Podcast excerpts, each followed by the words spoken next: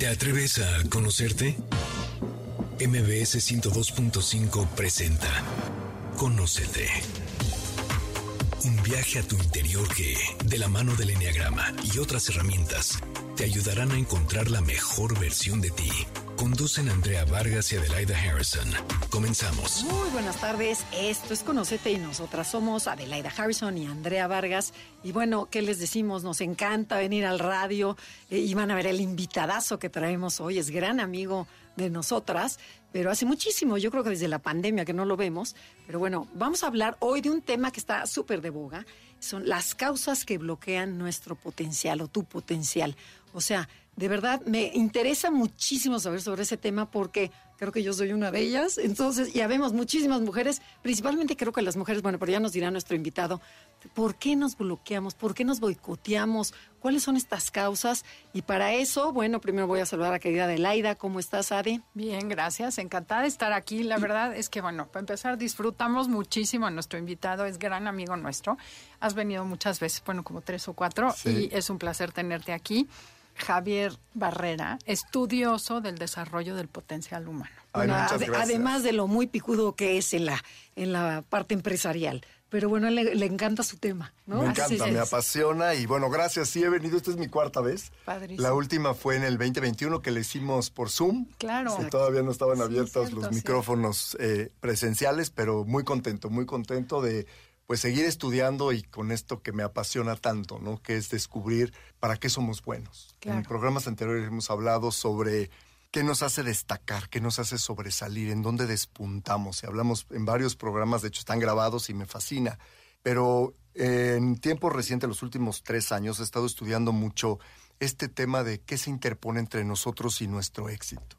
Y mi fuente, en realidad, es, tengo la, el privilegio de decirles que después de 25 años de estar en este, en este estudio, han pasado 9 mil personas que he tenido yo la fortuna de acompañar en, este, en esta búsqueda de para qué son buenos, este, sacarles el brillo a los ojos, intentar moverlas del lugar y sobre todo acompañarlas. Entonces, mucha de la información que aquí les voy a compartir, pues es fuente mía, ¿no? 9 mil Wow, personas ya creo que ya hacen una base muy Bueno, importante. Enorme. Oye, Javier, ¿y te acuerdas que en, en programas anteriores nos has hablado sobre fortalezas y talentos?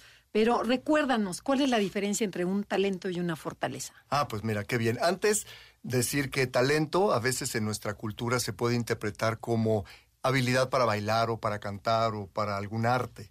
Talento se define como la forma como pensamos, sentimos y actuamos. Todos tenemos muchos talentos. A veces ni siquiera reconocemos que eso que hago con tanta naturalidad es un talento.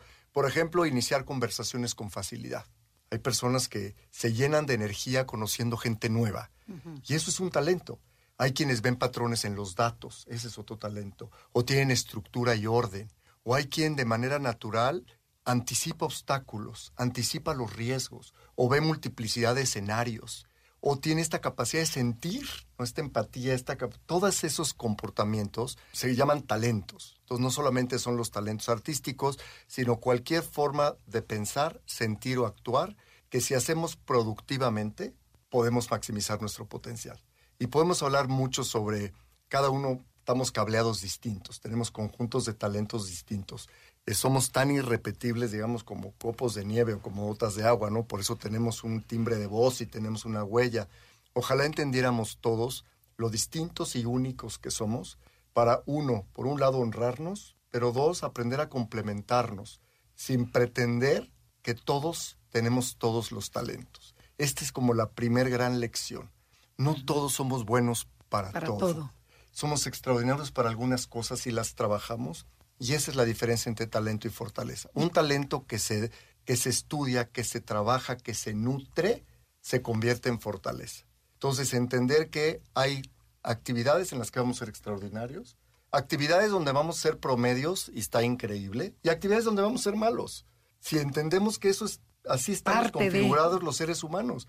Y complementarme yo contigo, Adelaide, en lo que yo no hago bien y tú haces muy bien y además disfrutas y se te da de manera natural como escribir con tu mano derecha si es tu mano dominante.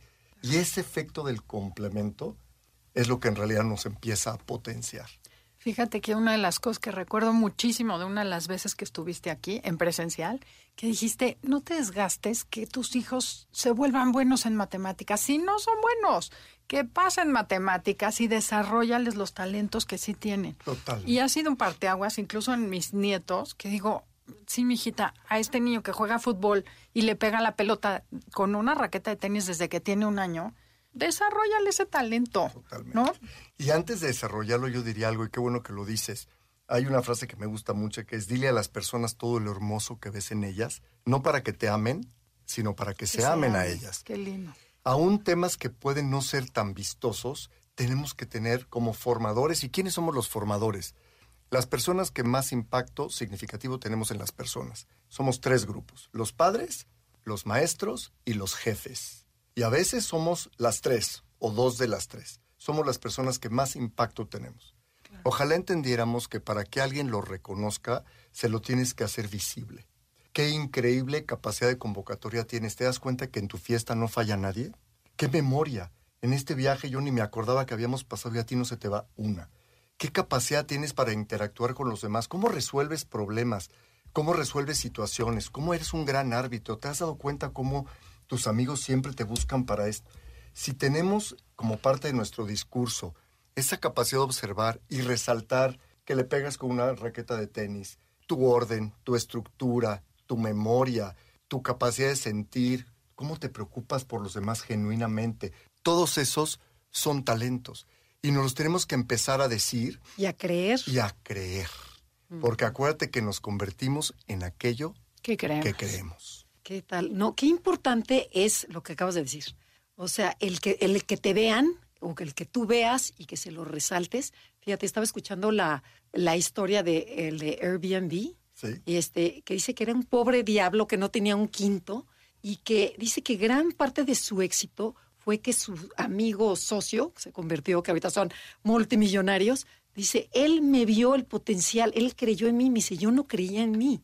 Entonces, el que, el que alguien te vea y te lo haga, lo que tú dices, oye, qué bueno eres para esta Oye, cosa. ya nada bueno más nos falta ser multimillonarias, porque Andrea, la verdad, el día que me dijo que si me quería asociar con ella, yo decía, ¿y yo cómo por qué? Sí debe haber muchas personas antes Tu que yo. síndrome de... Ya, la tele- ya, Ya- ya- ya se está de adelantando Ya el te adelantando, pero vas espero que lleguemos a Airbnb. Sí, no, Por bueno, no. supuesto. No, es que por ahí empieza todo, empieza con el lenguaje. Y repito, los que nos estén escuchando que seamos formadores, papás, maestros y jefes o líderes hoy, co- coaches, como sean, entrenadores, tenemos en nuestras manos la posibilidad de mover a alguien del lugar, hacer que crea que tiene talentos muy importantes y hay que potenciárselos, pero se los tenemos que mostrar, los tenemos que decir y hacer preguntas poderosas. ¿Qué es aquello que aprendes rápido? ¿Por qué disfrutas tanto haciendo esta actividad?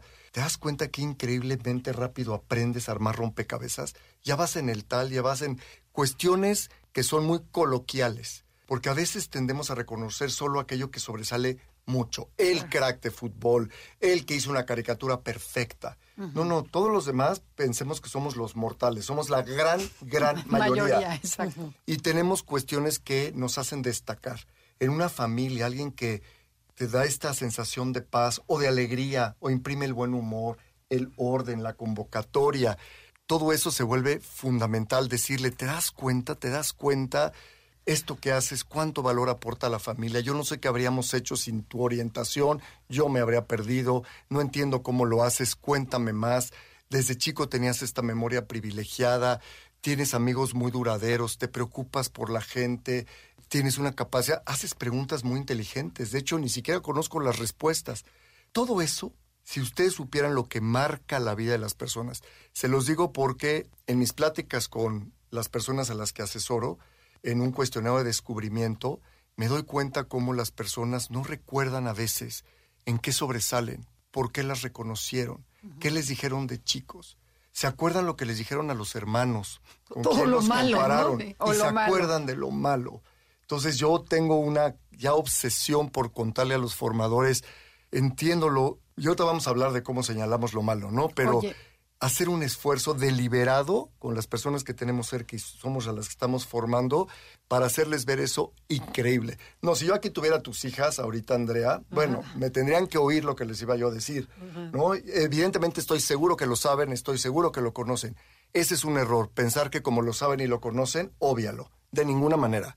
Al revés, le tienes que decir, es increíble, no dejas de sorprenderme, no paras de sorprenderme, no salgo de mi asombro. Y contando la otra parte de la historia, lo que decía de Andrea, de verdad creo para los formadores que nos escuchan, papás y maestros, sí hace un impacto enorme porque dices, yo no le puedo fallar a esta persona. Yo tengo que dar mi mayor potencial. Y si no es por ti, porque a lo mejor no lo ves, que creo que ese es el gran mérito que tiene la gente que te ve, que dice, tú quiero que estés conmigo y dices, yo no puedo fallar. Entonces, hablando sobre todo de los jefes, creo que lo que más compromete a un empleado, a una colaboradora, es que alguien crea que tú puedes hacerlo. Total. Entonces, no es al revés de que se van a creer, ya no van a echar, al contrario. son creencias. Es, es una responsabilidad enorme que alguien te diga, wow, qué picuda eres, ven, quiero que trabajes Además, estoy seguro que tú lo puedes lograr. Dime cómo te puedo ayudar, qué herramientas necesitas, eh, con quién te arropo, con quién te, te uno, pero yo creo en que tú puedes liderar esto de manera increíble y aquí estoy yo, ¿no? Y hablar en plural. ¿Cómo hacemos esto mejor? ¿Cómo podemos replicar este éxito? Y siempre arrancar reconociendo algo, ¿no? Aun cuando vas a señalar una conducta que haya que corregir, siempre arrancar por reconocer, es increíble tu energía, tu compromiso, tu puntualidad. Hay que observar a las personas, es nuestra obligación, y poder hacer unos, unas notas, unas notas mentales, porque hay cosas que destacan de manera natural de las personas y nos pasan inadvertidas. Oye, Javier, pero ¿por qué entonces algunas personas, a lo mejor varias, no se enfocan en sus talentos. O sea, ¿qué pasa? No sé si creo que nos tenemos que ir a corte. Exacto, tenemos que ir a un corte comercial. El tema del día de hoy, causas que bloquean tu potencial, con Javier Barrera. No se muevan porque se pone bueno. Y si les parece que el programa les suma valor, compártanlo con muchas personas. Lo pueden encontrar el lunes, tenemos repetición a las 10 de la noche, pero además lo pueden escuchar en cualquier plataforma digital. Buscando Enneagrama Conoce. En Instagram, y Facebook nos encuentras como Enneagrama Conócete. Danos like. Ya estamos de regreso. Síguenos en Twitter, arroba.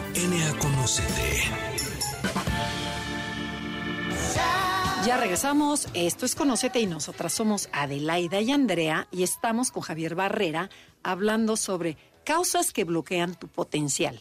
Y nos quedamos antes del corte en que, ¿por qué gente que sabe que son sus talentos, por qué algunas personas no se enfocan en ellos? O sea, ¿qué pasa en nosotras mismos que lo como que lo peluceas? Dices, ay, sí, pero o sea, a ver, eso no vale, no es suficiente, ni tiene chiste, me sale muy fácil. O me estoy comparando con el otro y lo mío no importa. ¿Qué? Cuéntanos, Javier. Mira, primero, primero porque damos por bueno las fortalezas o los talentos, ¿no? Y como es algo que se te da de manera natural, lo repites productivamente, pues esta persona siempre es, tiene gran convocatoria, es muy analítico, lo das por bueno. La génesis viene en el sistema educativo, en el sistema familiar. Nos hemos creído por décadas con excepción de algunos países que han evolucionado en sus sistemas educativos, a enfocarnos en corregir nuestras debilidades, como si las debilidades se pudieran corregir. Las debilidades no se pueden corregir, se pueden manejar, pero pareciera que hay una obsesión por el mundo de las debilidades. ¿Qué haces mal? ¿Qué te falta? Tu área de oportunidad. Lo bueno, pues ya lo hiciste. Vamos a enfocarnos en tus seises y en tus cinco. Los dieces es tu responsabilidad eh, eso se te dan de manera natural. Es más, yo los invito a que hagan un análisis los padres cuando recibían calificaciones. Si les enseñaban tres dieces y tres seises, el seis. La conversación estaba alrededor de los seises. ¿Por qué un seis? Otra vez un seis. Estuviste a punto de ser cinco. No puedes subir un poco. Es que seis es de mediocres. ¿De acuerdo? Oye, ¿y de los dieces no hay nada que decir? No hay nada, no hay una historia atrás de los dieces. Imagínate que arrancáramos el discurso diciendo, cuéntame por qué siempre diez en historia. Yo me atrevo a decir por tu memoria. Tienes una memoria y aparte eres curioso. qué buen papá de hacer esto, ¿no? tienes una memoria increíble, pero además qué curioso. Siempre hacías preguntas interesantes y te gustaba leer la historia y la geografía. Siempre, bueno, pues no, no me sorprende, pero pero qué increíble que hagas esto. Y la mejor forma de predecir una calificación es una calificación. Entonces yo podría decir que en adelante te va a ir muy bien siempre y vamos a tratar de buscar cosas que te apasionen. Ahora tu otro 10, vamos a ir en dibujo. Ojo, dibujo, no es un taller, es una materia. Idéntica que las buenas creencias de buenas materias Claro. y materias de chocolate. Dibujo. Yo estoy seguro que el dibujo además para ti es una terapia. Porque yo te veo que te concentras, se te ve el tiempo volando, lo disfrutas, veo cómo hasta te nutres, me fascina. Pues claramente eso, eso lo transmites y por eso cuando te van a evaluar te ponen un 10. Qué increíble. Yo nunca tuve un 10 en dibujo, nunca pude hacerlo. Sí, fui malísimo, ¿no? Y Para entonces, dibujar. date el si vas a después llegar a los seises, primero asegúrate que empezaste con los dieces. Claro. Y desahoga todo el discurso y cuenta y pregúntale por qué le gusta, por qué sobresale en esto. No lo des por bueno. Y después vamos a entrar ahora, ojo, vamos a entrar a los seises hablando siempre, señalando el comportamiento y no a la persona. Es decir, No eres un burro. eres un burro, eres un irresponsable, eres un distraído. Me da ¿no? vergüenza que seas mi hijo. Sí, sí, claro. Y más bien decir, oye, a ver, este 6, sí sé que en ocasiones nos cuesta más trabajo, ¿cómo te puedo ayudar? El 6, si lo subimos un poco porque estás como en el borde y si lo bajas un poco, pues ya no pasas y sí te limita. Entonces vamos a tratar de mantenerlo ahí. Necesitas una clase particular, única, para que pases esto. Júntate con alguien que sea muy bueno. ¿Sabes qué? Copia, copia. Acércate, desea un sistema de apoyo. Acércate al profesor, dile que le haces un trabajo para que te dé un punto extra. que tengo aquí. Claro, pero la realidad es que, que cuando se vaya diga, puso atención a mis dieces. También hablamos de los seises, pero no solo hablamos de los seises. Y en el mundo laboral pasa exactamente lo mismo. Sí. Te llaman una evaluación para hacer tu evaluación de desempeño. No, que además le dicen retroalimentación, que de retro no, No tiene, tiene nada. nada. Todo No, es además- reporte de resultados. La gente no quiere feedback. No. La gente quiere atención. Claro. Eso es lo que queremos. Ok. Y cuando a alguien le dices, vamos a hablar de tus áreas de oportunidad, inmediatamente piensa, no, pues lo que- empiezo yo a ver cómo voy a justificar lo que me va a decir que no hice bien, que me faltó, que me salió Sí, mal, que me van a poner a prueba. Eso es. Bueno, ¿sabes qué le acaba de pasar a mi hija? Que es un caso que refleja exactamente lo que sucede. Estaba sacadísima de onda porque su jefa le dijo, quiero hablar contigo, te invito a comer. Y entonces ya ella empezó automáticamente, me van a correr. Estás- Está fatal, está pésimo. Y ella lo que le quería proponer es crearle un puesto para que coordinara X cosa, pero la comunicación era nefasta. Y entonces, como nunca te dicen que está bien lo que estás haciendo, cada vez que alguien te llama es para regañarte, es exacto lo que pasa en las empresas. Totalmente. Imagínate que tú quieres hacer una sesión porque vas a señalar alguna conducta o algún comportamiento que te gustaría reforzar. Pero la manera de bajar el nivel de tensión y abrir la comunicación es empezar por, oye Andrea, es increíble la energía que tienes. Tú llegas aquí y contagias de alegría. Ese cliente que tuviste y estábamos a punto de perderlo, lo salvaste, luego me tienes que contar cómo le hiciste. Empieza por lo bueno. Haz tu tarea de pensar en todo lo bueno que le vas a reconocer. Y punto y aparte, sin el pero, please evitemos el pero, Ajá, en otro claro. orden de ideas. Hoy hay otro tema que me encantaría Pero un platicar contigo. que tengo por aquí. ¿no? Y simplemente decir, oye, aquí me gustaría ver cómo te puedo apoyar. El plural es lo que hace la gran diferencia. No tú te equivocaste, era tu ¿Cómo responsabilidad. es hacemos para es como salir? tuyo. ¿Cómo ¿no? hacemos? Ok, ¿cómo ¿Cómo, te hacemos? puedo apoyar? ¿Cómo nos apoyamos? ¿Cómo podemos, necesitas otro tipo de recursos? Eh, que establezcamos algún sistema de trabajo más frecuente. Quizás necesitas que yo esté más cerca. ¿Qué necesitas? Fíjate qué diferente es antes de señalar la conducta del comportamiento, es decir, qué necesitas. Y vamos a hablar del tema. Vamos a desahogar el tema y vemos cómo lo resolvemos. Oye, Javier, se me está ocurriendo, o sea, tú estás hablando, por ejemplo, nosotros hacia los niños, no hacia, hacia los hijos, pero ¿qué tal los hijos en la edad en la que estamos los tres? Claro, que en ya nos donde enseñan. ellos, ellos te critican de todo lo que les faltó y le digo, y bueno, ¿y lo bueno? ¿Dónde quedó? A ver, es que ustedes me traumaron porque esto y lo otro. Y dices, a ver, a ver, a ver, a ver, oye, qué ingrata la vida, o sea, de verdad. El foco también está mal ahí. Estás tocando un tema importantísimo. Es muy cultural. Es muy cultural porque son comportamientos aprendidos. Aprendemos de manera casi automática a fijarnos en lo que falta, en lo que está mal. Te digo, en, en- en la debilidad. En- estamos obsesionados con el mundo de las, de las debilidades y pensamos en lo que no tenemos, en lo que está roto. Imagínate de hablar de corregir una debilidad como si el ser humano naciéramos no funcionales o, rotos, ¿no? Simplemente hay que manejarlas. Pero eso que dices, Andrea, es porque se habla y pesa más en las conversaciones, aquello que te falta, aquello que no tienes, en lo que te equivocaste, tus defectos, vamos a llamarlo, que lo bueno que hiciste. porque lo bueno lo damos por bueno y nos pasa inadvertido. Ojo, si todos hacemos un examen de conciencia y vemos, las, hay personas, vamos a pensar tu gente de producción, con este esmero que arregla y que ve los micrófonos, como lo hace diario y lo hace tan bien, pareciera que ya lo das por bueno. Imagínate que llegara y le dijeras, oye, ¿te das cuenta cómo eres capaz de poner la cámara a cuadro? Escucha, Janine, lo que va para ti. Claro, Janine, claro, con ese cuidado, con esa, te hace sentir que todo, está, que todo está en control. Gracias a eso estamos teniendo esta cabina. Eso es un trabajo que se tiene que ver y se tiene que reconocer. Y el día que se lo haces notar, le puedes cambiar el día a una persona. Y ese día que tú le cambias a esa persona puede cambiar la sobremesa de su casa. Y el humor con el que llega. es, es, increíble lo que, lo que mueve la energía cuando alguien lo sorprendes haciendo algo bien, se lo dices, pero díselo con una historia. No nada más, qué bonito te quedó la mesa, Janina, no. Te das cuenta que cada que entras, ordenas, nos pones, nos, tienes ese esmero porque salga perfecto, que el contemos una historia alrededor. Le cambias el día a la persona, le cambias el mood, ¿no? Si se sentía cabizbajo, si haber tenido un mal día, le diste una dosis gratis de una vitamina que la va a alimentar y la va a nutrir. ¿Sabes que hemos hecho una campaña, digo, coincide con esto y me encanta que sí tenga un fundamento. El otro día fui a los viveros, me encanta ir a los viveros de Coyoacán y están impecables, nunca ves un papel tirado, siempre están perfectos. Y vi a una chavita recogiendo con su ya sé, su, su palo. Y le digo, oye, tú eres la responsable de que este parque esté tan lindo. Muchas gracias.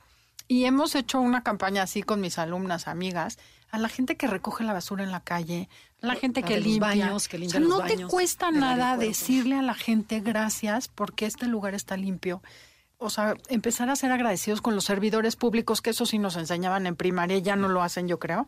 Porque ya pasas como burro, nadie ve nada, nadie agradece y hay tantas cosas que hacen nuestra vida diaria amable. Ya deja tú al colaborador, a la gente en la calle que no tiene obligación contigo. Totalmente, creo que si, si entendemos que además al llenarle su cubeta con reforzamientos positivos y con palabras con halagos, también estamos llenando la nuestra, ¿te das cuenta? Es es, es algo muy bonito. Todo lo que va regresa. Exactamente, tú lo dices y aparte lo haces. Mira, uno de los miedos más grandes que expresan las personas, fíjense lo que les voy a decir, es no sentirse vistas. Hay personas que te dicen, yo en esta compañía no existo, o en este trabajo nadie me ve, no saben mi nombre. No sentirte visto es una de las primeras razones por las cuales tú ya no te vas a creer nada que ves invisible. La autoestima se te va al suelo. Se te va al suelo. Bueno, perdón, pero la neurociencia dice que los niños, los bebés, cuando su mamá los mira, empiezan a producir oxitocina. Así de importante es la mirada. Fíjate, fíjate nada más.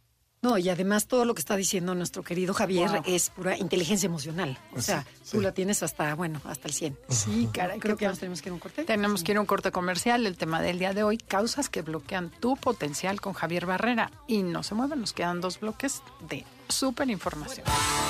En Instagram, Instagram y Facebook nos encuentras como Enneagrama Conócete. Danos like. Estamos de regreso. Síguenos en Twitter, arroba NAConocete. Ya regresamos, esto es Conócete y nosotras somos Adelaida Harrison y Andrea Vargas. Estamos con Javier Barrera hablando, bueno, o sea, ahorita en el corte comercial lo atacamos con preguntas sobre causas que nos bloquean nuestro potencial. Y a ver, pero Javier, a mí me quedó la duda tú pones que muchos de nosotros nos esforzamos por corregir nuestras debilidades y yo creo que sí se debe corregir. Tú dices que no. A ver, explica. a ver, yo te voy a contar. Porque si eres débil en algo, bueno, pues refuérzalo para que no estés tan débil, ¿no? Hay una pregunta clave para esto. Si tu debilidad o no talento te limita a ti o limita a otros, tienes que aprender a manejarlo. Es decir, a ver, si tu Primero, debilidad. si tu debilidad me limita a mí o limita a otros. No, mi falta de disciplina o de estructura. Ok. Oye, me limita a mí en mi trabajo, la falta de puntualidad, la falta de, me impide un proceso, me impida, a, me limita a mí o limita a otros. Por lo tanto, tengo que hacer algo al respecto, los tengo que aprender a manejar. Primero, las debilidades no se pueden corregir, se pueden gestionar, se pueden manejar. ¿Sí? Tú no puedes corregir algo que no tienes de manera. si no eres bueno para el fútbol, nunca vas a ser bueno. No, vas a poder, mira, ¿Qué es lo que dice la, regla? Mejora un poco. Tú cinco vuelve los seis. ¿no? Oye, no soy estructurado y se me olvidan las cosas, ponte unos post-its, una alarma en el celular, un asistente que te recuerde. Eso es indispensable. Dos, válete de un talento dominante. Lo más increíble de esto, Andrea, es que aún ese no talento, esa debilidad que tienes, de veras si lo miras hacia lo que sí tienes, no te va a hacer falta. Casi la puedes complementar con alguna que tienes. Otro, dice más un sistema de apoyo, decíamos. Otro, complementale con el de alguien más. Esos son los equipos de alto desempeño, las asociaciones poderosas. Decíamos, no todos somos buenos en todo. Pero, ¿y dónde, dónde queda la frase esta de la práctica hacia el maestro? Pues mira, mejoras un poco, sí. ¿sí? No, y hay una frase que también vivimos todos, que nosotros crecimos con esa, ¿te acuerdas que nos dijeron mil veces, más hace el que quiere que el que puede? Ajá, claro. No es cierto. Más hace el que quiere y puede. Exacto. O sea, en realidad, tú te puedes esforzar y sí vas a mejorar un poco, pero nunca vas a llegar al potencial de alguien que se le da de manera natural. A ver, si no soy muy entonado y estudio, ¿podría aprender a cuadrar un poco la voz? Un poco sí. ¿Sería yo un gran cantante? no. Porque voy a competir con aquel que le eche las mismas ganas que yo en algo que tiene de manera natural y lo va a potenciar. Por eso la fortaleza es talento por inversión. Entonces yo lo que les digo es, sí manejémosla, conozcámoslas, pero por favor nunca a costa de pasar la mayor parte del tiempo en aquello que brillamos, en donde sobresalimos, donde nos reconocemos, lo que aprendemos rápido, lo que se nos da con facilidad, lo que queremos repetir. Mira, la definición que más me gusta de fluir, que es lo que creo que estamos haciendo los tres aquí hoy, es cuando el reto se cruza con tu talento. Casi como si se suspendiera el tiempo, ¿no? Y el tiempo se te pasa volando y hasta pierdes su noción. Porque tu reto, cuando el reto es grande y se acerca a tu talento, ahí vas a fluir. Pero imagínate que el reto es grande y tu talento es bajo. Te va a provocar una angustia horrible. Dile a alguien que no le gusta hablar en público, súbelo al Auditorio Nacional en frente de 10 mil personas. Claro, no lo vas a drenar de energía él. Pero alguien que nos gusta, dinos que vamos a estar ante ese público y nos llenamos de energía. Cuanto el reto es más grande y más se acerca a tu talento, más vas a fluir. Pero a ver, pero no me digas la pasión. Por ejemplo, a lo mejor esta persona que no sabe hablar en público, pero le gustaría, no tengo los, no tengo los las los talentos o las, las tablas. Las tablas o lo que quieras. Pero me meto a curso de hablar en público, pero me meto y doy una plática a lo mejor a mis amigas y después a los vecinos y después no sé qué, pero porque me gusta. Le diste al clavo. Está increíble. Que sea hobby. No trabajo. Esa es la, esa es ah, la respuesta. Pero ¿por qué Todos hobby, hacemos... no? Si yo quiero a lo mejor trabajar en, la radio. pues a ver, si no tienes el talento, reina, como decía mi Sana, mi maestra de ballet, Mira. decían, mis, ¿qué puedo hacer para bailar mejor? Pues nacer de nuevo y venir temprano a la repartición.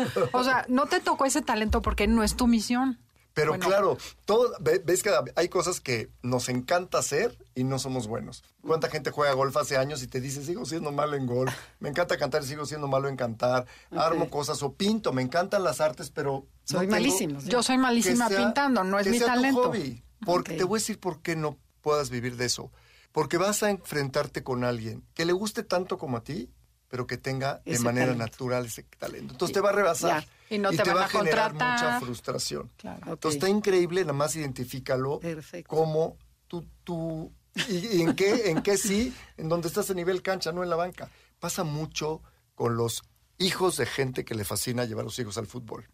Que de entrada crees que todos tus hijos son cracks. ¿Qué te va a pasar?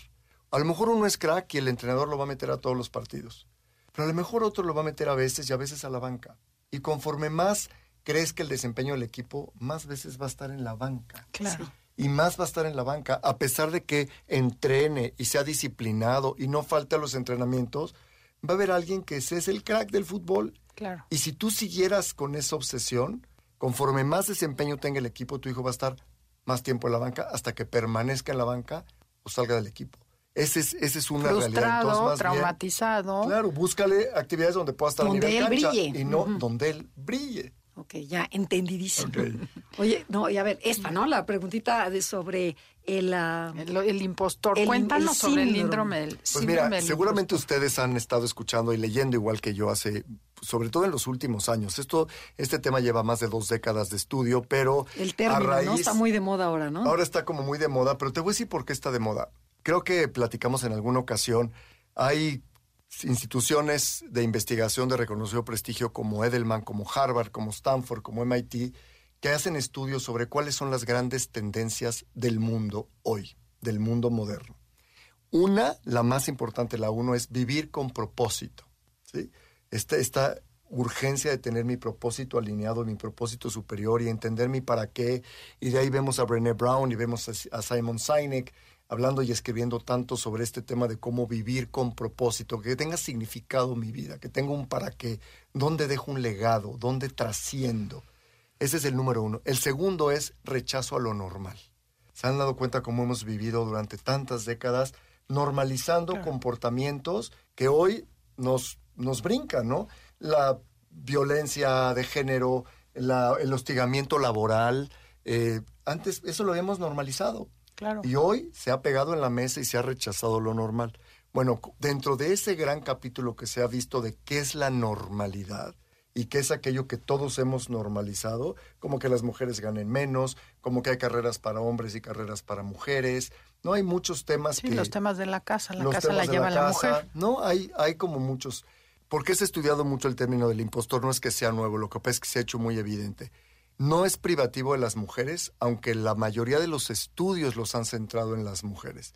El síndrome del impostor es, es una creencia. Es una creencia que las personas exitosas o potencialmente exitosas son incapaces de asimilar sus logros. O sea, no te la crees, ¿no? No te la crees, no sientes que eres merecedora y tú misma vas a decir, fue un golpe de suerte. Es que en este concurso ahora se inscribieron menos. Es que me ayudaron. Es que pues, como estábamos en pandemia, es que pues México acaba de tener un terremoto, pues entonces seguro empatizaron con los mexicanos y por eso gané yo. A mí me ayudaron. Eh, son historias que nos contamos, y nada más fíjense esta estadística, siete de cada diez mujeres viven el síndrome del impostor. Siete de cada diez. Siete de cada diez. O sea que la autoestima la tenemos en el piso. Pues más que la autoestima es, esto también piensen, de la, la parte viene de, de la educación. Se educa en algunas familias o se educaba en algunas familias como las mujeres tenían que ser asistidas por sus hermanos. Ayuda a tu hermana, acompaña a tu hermana, apoya a tu hermana. Sírvele de comer a tu hermano. Bueno, hasta esas cosas vas creciendo con esa sensación de que necesito ayuda. Entonces, cuando de pronto tienes un logro, te cuesta trabajo reconocerlo. Tú mismo tienes una conversación interna respecto de, pues, fue un golpe de suerte, ¿no? En realidad, pues sí, la verdad me ayudaron. Es que conocía yo a, ¿no? Se inscribieron menos. La coyuntura es la que me ayudó, pero la realidad, si esto se volviera a repetir, no habría sido yo la ganadora o el ganador. Oye, y yendo a hoy, he escuchado mucho, dijo dos mujeres para presidentas. México, quién sabe si esté listo. Bueno. O sea, como porque no. Es increíble, tocaste un tema maravilloso porque además hoy, si hubieras dicho hace cinco años, oye, México está preparado, ocho de cada diez hubieran dicho no, México no está preparado como, como país para tener una líder mujer. Pues hoy hay dos líderes de mujeres y va a ser una mujer sí o sí, ¿no? Pero fíjate, nosotros mismos alimentamos ese síndrome, ¿no?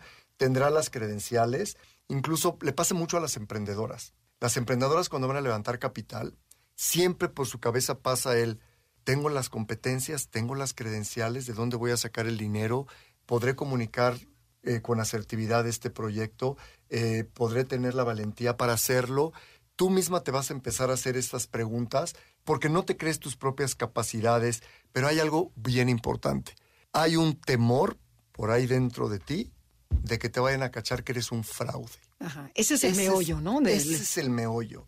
Pareciera que si me lo dan y no van a auditar mis credenciales, se darán cuenta que no tengo tales, que te veas tú o que te sientas como un fraude, es de los miedos más grandes. Por eso se llama impostor.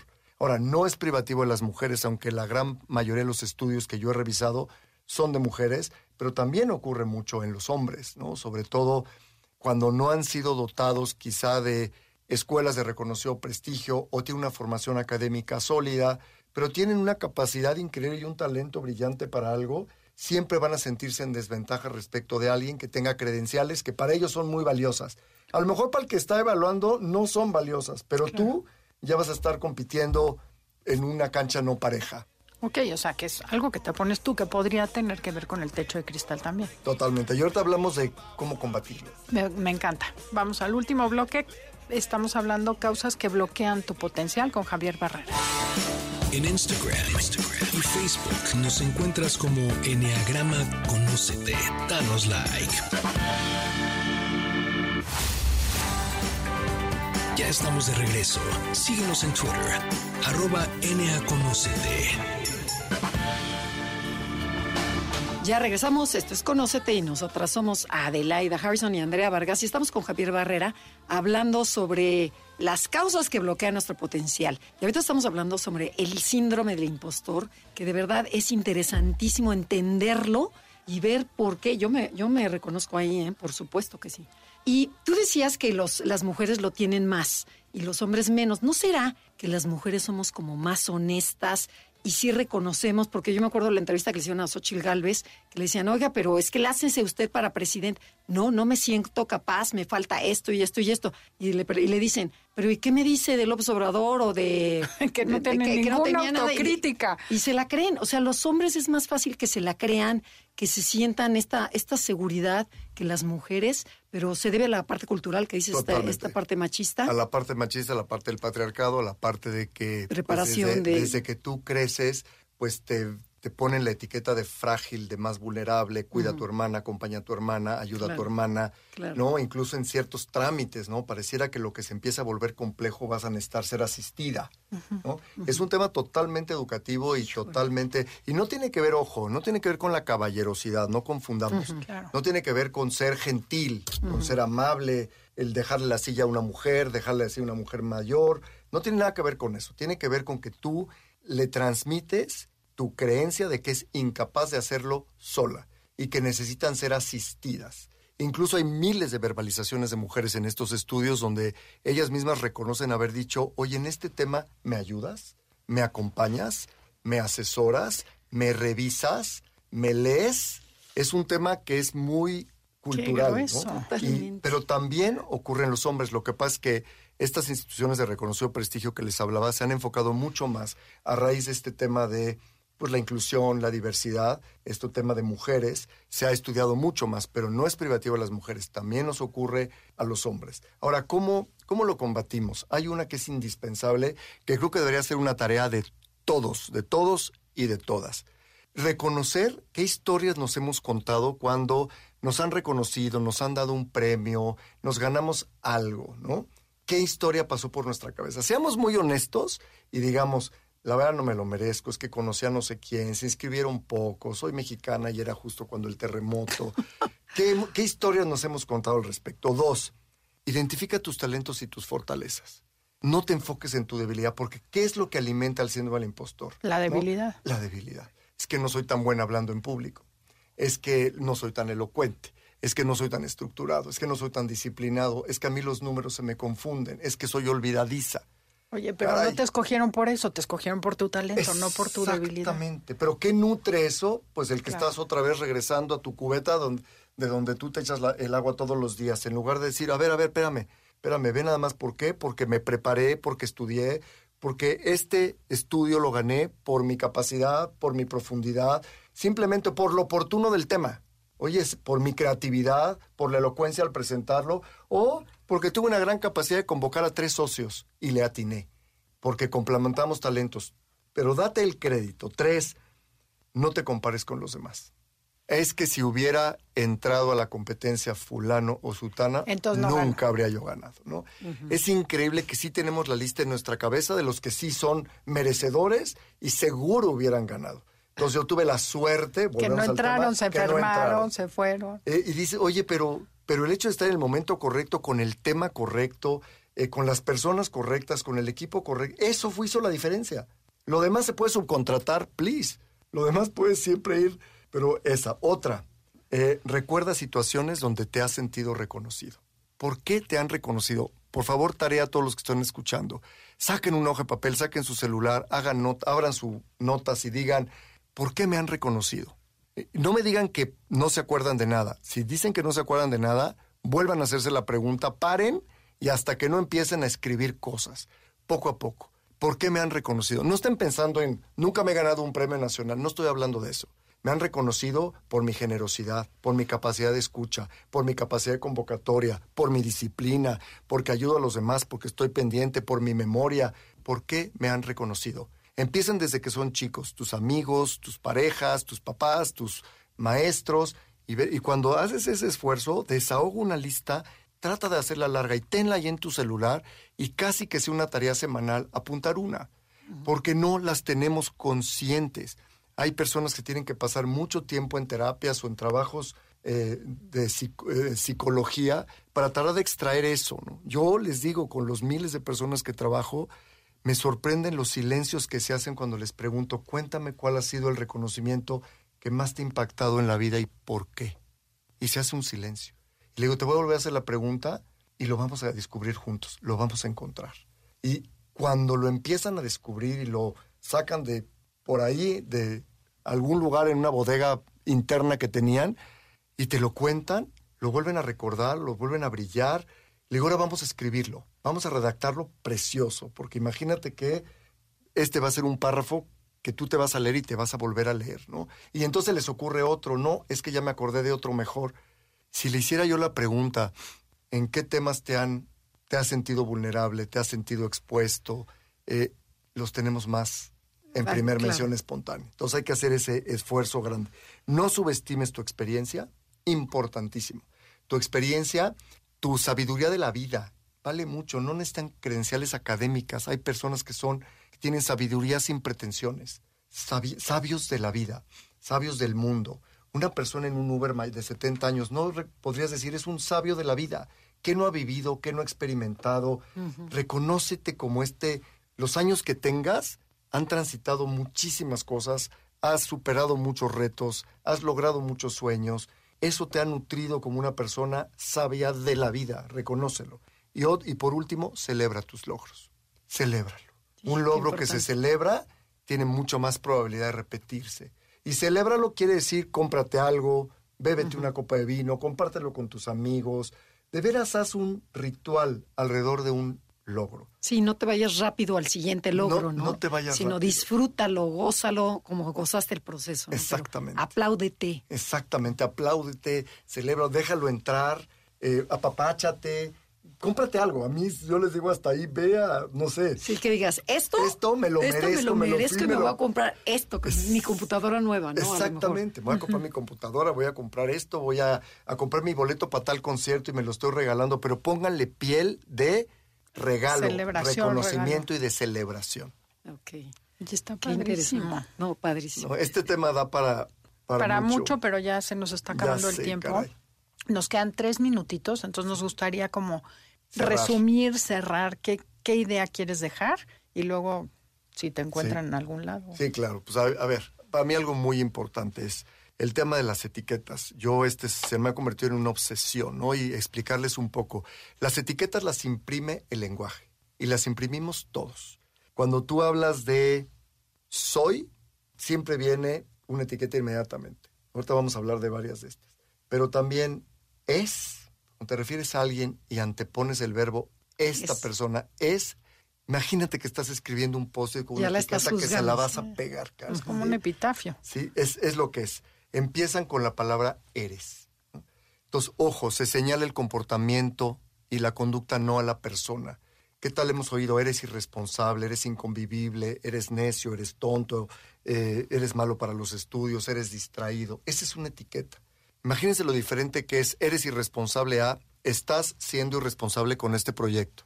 Mm, eres egoísta versus estás siendo egoísta con tu hermano en este viaje está haciendo hace toda la diferencia porque tienes posibilidad de enmienda. Claro.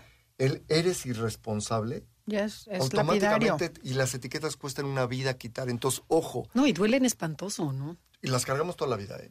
Y eso se interpone en tu éxito porque vuelves al tema, te conviertes en aquello que te, crees.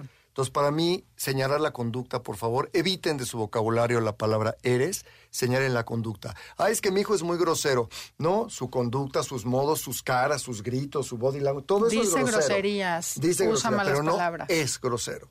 Está siendo grosero. Piénsalo con los nietos, qué diferente, ¿no? Totalmente. Estás siendo grosero, pero puntualízalo. Estás siendo egoísta al no prestar tu juguete. O este viaje estuviste egoísta. Estás siendo es muy diferente. Ese para mí es un, un takeaway muy. Y, y la creencia más común que yo oigo, y seguramente van a estar de acuerdo conmigo, y van a ver qué dura palabra es, ya voy tarde. Nueve de cada diez personas en algún momento de nuestras vidas nos hemos dicho ya voy tarde para estudiar, para aprender otro idioma, para cambiarme de trabajo, para emprender, para el amor. Ya voy tarde. Y eso, en realidad, ojo, es una de las creencias que más nos limitan. Yo he escuchado ya voy tarde en jóvenes de 20 años. En realidad es empezar a entender cuántas veces nos hemos dicho ya voy tarde, ¿no? Ya voy tarde para perseguir mi sueño ya voy tarde para, aprender un nuevo instrumento.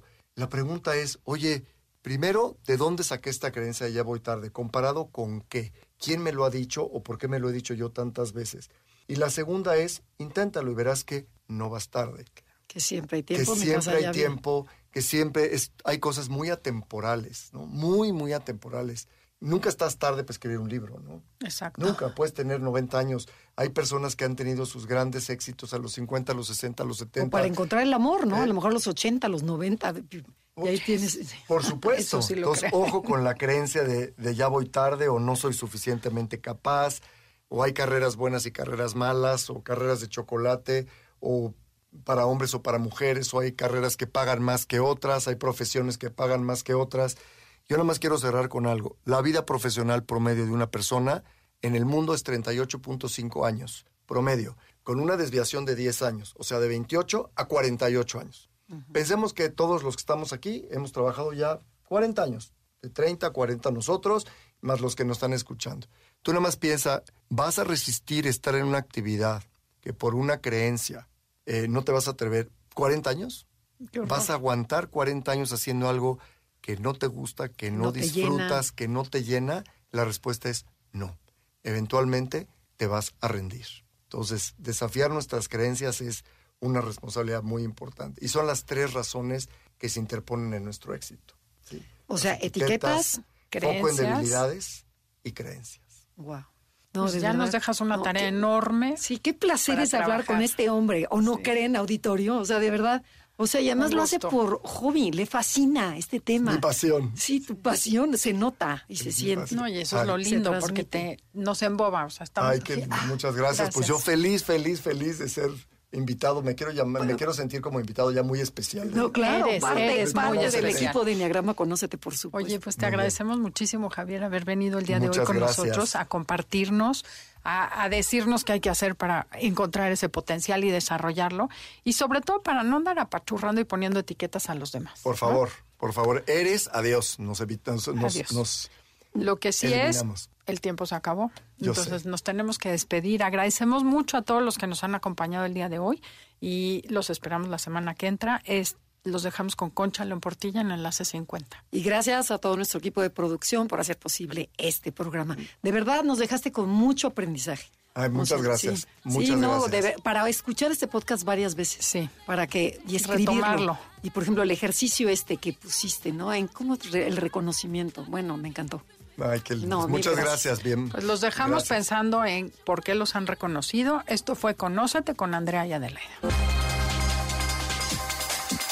Te esperamos en la siguiente emisión para seguir en el camino del autoconocimiento.